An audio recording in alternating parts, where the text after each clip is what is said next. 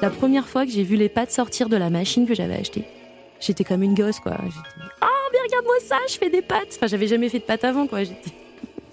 C'était, c'était pas le Graal, mais c'était, voilà, j'ai, j'ai créé quelque chose avec mes mains. C'était fou.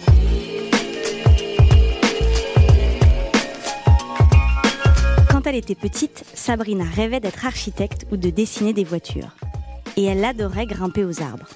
Bref, elle était hyperactive, elle l'assume. Et puis elle s'est lancée dans la communication. Sept ans dans de grosses entreprises et elle a perdu le fil.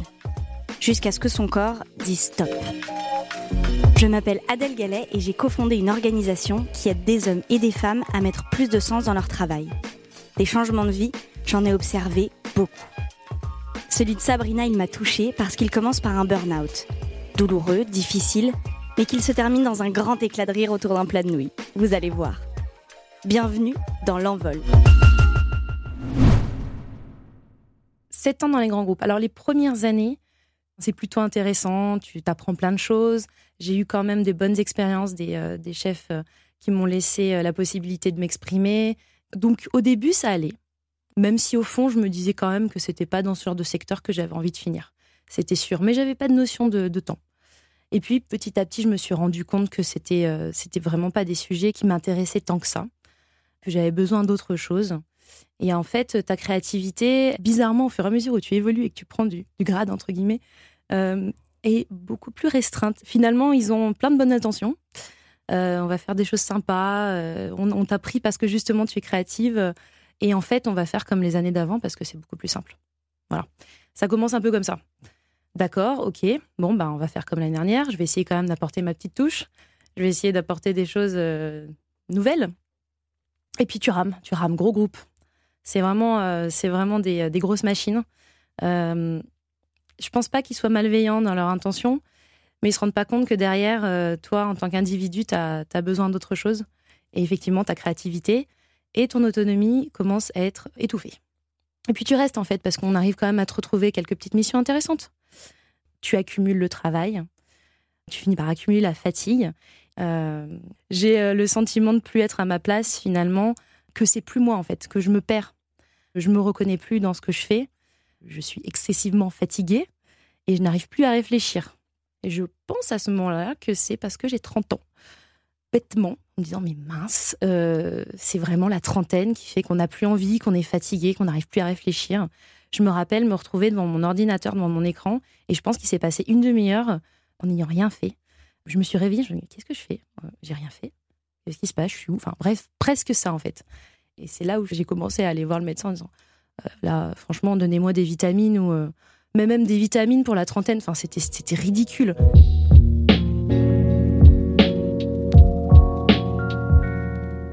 À ce moment-là, je ne sais pas si c'est de la fatigue euh, parce que j'ai beaucoup bossé sur un projet ou autre chose. Je me pose pas tant la question ça. Je me dis, je suis hyper fatiguée, il faut que je reprenne un peu le rythme, enfin que je, me, prenne des vacances ou un truc dans le genre, tu vois. Et en fait, là, bah voilà, la, fatigue continue finalement. Tu es sur un nouveau projet et euh, ben, tu commences à faire des insomnies. Ok, moi je suis pas la seule, il hein, y a beaucoup de gens qui font des insomnies. Mais euh, la fatigue s'accumule à cause de ça. Quand je me réveille, euh, tout de suite je pense au boulot. Au bout de quelques mois, je me suis même mise à, arriver au travail et aller directement aux toilettes et pleurer, sans aucune raison. Enfin, en tout cas, je j'avais aucune raison particulière. J'arrivais pas à mettre des mots dessus et c'était pas du tout mon genre. C'est vraiment pas le cas et, je voulais absolument pas qu'on me voie. Je voulais pas montrer que j'étais faible et qu'il y avait le moindre souci. Et en fait, à ce moment-là, t'es pas en train de te dire que c'est à cause de l'entreprise, tu penses que c'est de ta faute. Pendant un long moment, tu culpabilises parce que le cercle vicieux, la spirale infernale, j'ai envie de dire, malgré tout, moi, je, je suis hyper impliquée dans mon, dans, mon, dans mon travail, dans mon emploi, et, euh, et je veux pas lâcher, je veux tout faire. J'ai de la fierté, euh, je suis capable, il n'y a pas de raison. Donc tu fais, tu cumules les heures et tu as de plus en plus d'heures. Je ne me reconnaissais plus en fait. C'était plus moi et je me demandais vraiment à quoi je servais. Et puis pendant une réunion, la réunion de trop, Sabrina craque, ou plutôt son corps lâche. Elle a accepté de nous raconter ce moment douloureux. On n'était pas beaucoup autour de la table et j'étais vraiment éteinte. Je m'en rendais un peu compte, mais j'étais là, je voulais être là, encore là, présente. Euh, je voulais pas qu'on me reproche quoi que ce soit. Puis surtout, je me disais, bon, euh, je vais faire mon boulot, quoi. Et j'ai une collègue au bout d'un moment qui me dit, euh, mais Sabrina, là, Là, t'es en train limite de tomber de ta chaise. Soit, enfin, pars, rentre chez toi.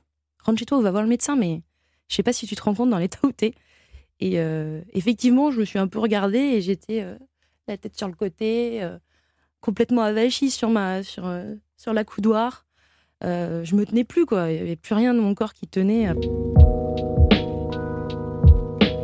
Je me suis dit, ok, ouais, euh, vous avez raison, euh, je, rentre. Franchement, on aurait pu refaire la, scène. Euh, tu me vois au ralenti. Je me traîne dans le couloir jusqu'à l'ascenseur, jusqu'au métro, jusqu'au médecin. Et c'était vraiment. je me traînais. Moi, j'avais jamais traîné autant les pieds. C'est le moment où le corps te dit là, là, moi, je vais plus pouvoir rien faire. En sortant du bureau, elle va voir le médecin qui lui signe un arrêt de travail d'une semaine et Sabrina pense encore qu'elle va pouvoir reprendre au bout de trois jours. Puis elle finit par mettre un mot sur ce qui est en train de lui arriver. Le problème du mot burn-out, ça ne veut pas dire grand-chose et c'est signe de faiblesse. Dans mon entourage, j'étais pas mal soutenue, mais quand même, on te le dit, et tu te le dis à toi-même également, t'as pas de problème en soi, t'es pas une maladie grave, il n'y a pas de raison que tu te plaignes et que tu sois pas bien, là, as juste besoin de repos et puis c'est bon, quoi. Donc le mot burn-out, il était un peu tabou. Et même moi, je n'osais pas l'utiliser, ce, mot. Maintenant, je, ouais, je peux le dire. Clairement, et limite, ça me libère et euh, il faut en parler, quoi. Il faut vraiment l'anticiper. C'est pas possible autrement. Ce sentiment de culpabilité, il est, il juste euh, horrible. T'as quand même qu'une envie, c'est d'être avec des gens, de sociabilité, de sortir de cet environnement. Et en même temps, tu sais que t'as pas envie de rigoler. T'as pas de force, euh, t'es triste, t'es morose, t'as envie de te plaindre. En même temps, tes amis, c'est pas, pas tes psys, hein. C'est normal.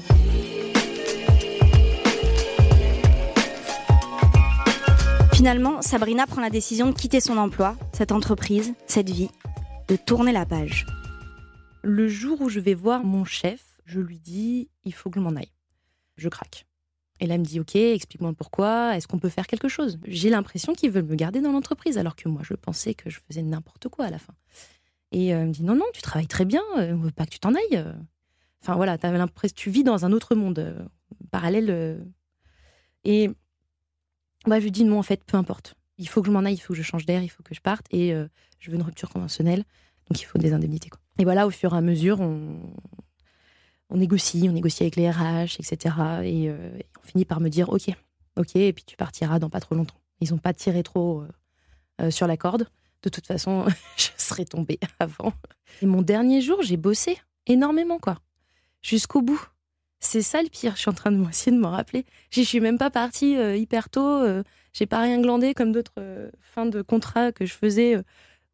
Oh, franchement, faut pas se mentir, on est un peu tous comme ça. À un moment donné, tu dis ok, c'est le dernier jour quand même, je vais y aller mollo quoi. Non, mais jusqu'au bout, j'ai tiré. J'avais un sentiment bizarre. J'avais pas vraiment l'impression de partir. En même temps, je au fond de moi, c'était ma deuxième vie qui commençait.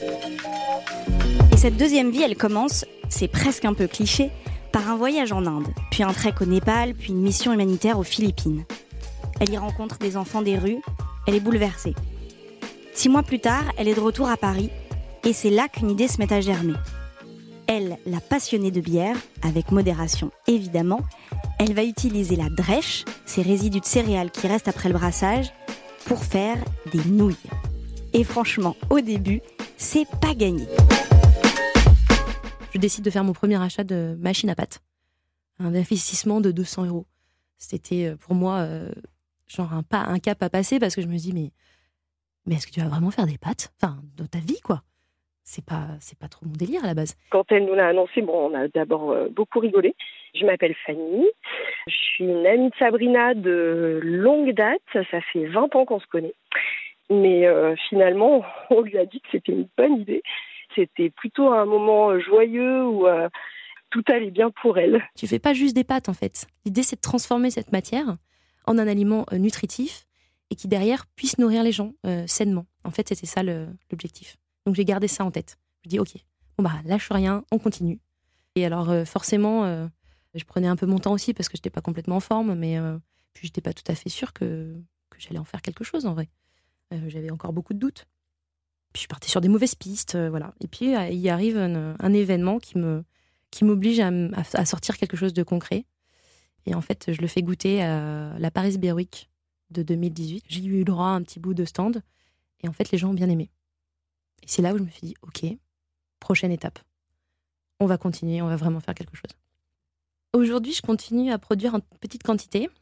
L'ambition, ça serait d'avoir un modèle, un concept qui fonctionne auprès d'un brasseur et de le dupliquer, peut-être dans d'autres villes ou d'autres pays.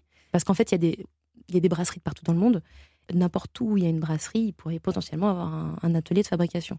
Donc l'idée, ça serait d'en aménager dans des pays euh, justement plus pauvres et qui ont des difficultés à se nourrir, etc. Qui pourraient créer de l'emploi et proposer une alimentation euh, plus saine. Ça serait génial. Sabrina a donc lancé Ramène tes drèches, les premières nouilles aux drèches de bière, nutritives, durables et nomades. Elle en a parcouru du chemin depuis son burn-out. Et alors qu'elle n'assumait pas ce mot avant, aujourd'hui elle s'en fait la porte-parole, avec toujours beaucoup d'humilité. Je suis clairement pas un modèle pour les gens qui ont vécu un burn-out ou qui sont en train de le vivre. Je ne considère pas que je suis en train de vivre une success story pour autant, mais je suis persuadée que c'est important d'en parler et que de mettre des mots et de l'entendre, ça va peut-être réveiller des choses chez les gens et ils vont se rendre compte qu'en fait, euh, ils sont pas les seuls et qu'ils peuvent peut-être déculpabiliser justement. Il faut juste se faire confiance. Après, c'est très dur. Si à l'époque on m'avait dit tu passeras de la communication à la nouille, franchement, je l'aurais pas cru. Aujourd'hui, Sabrina, je pose toujours des questions, elle est toujours dans une recherche euh, d'authenticité. Je pense que ça, ça la quittera jamais. Par contre, euh, par rapport aux nouilles, euh, c'est un projet qui lui tient vraiment à cœur. Après, elle est dans une phase qui lui demande énormément de travail.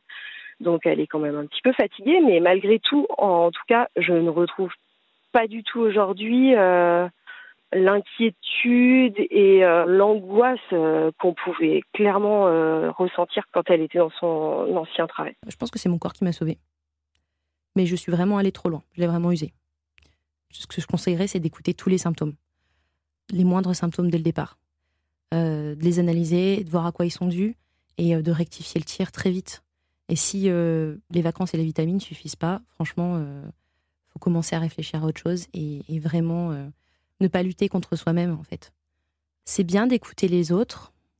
Tout le monde a plein de bons conseils, mais personne n'est à ta place et personne ne prendra jamais la décision à ta place.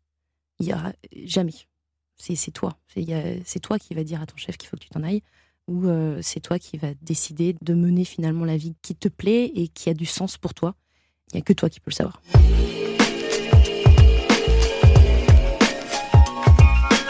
Vous venez d'écouter L'Envol, un podcast produit par Europe 1 avec Ticket for Change et Grande Contrôle. Si vous voulez découvrir d'autres histoires comme celle de Sabrina, le plus simple c'est de s'abonner à L'Envol sur Apple Podcast ou sur votre plateforme d'écoute préférée. Et si vous avez aimé ce podcast, ajoutez plein d'étoiles, commentez, on a hâte de vous lire. À très vite dans L'Envol.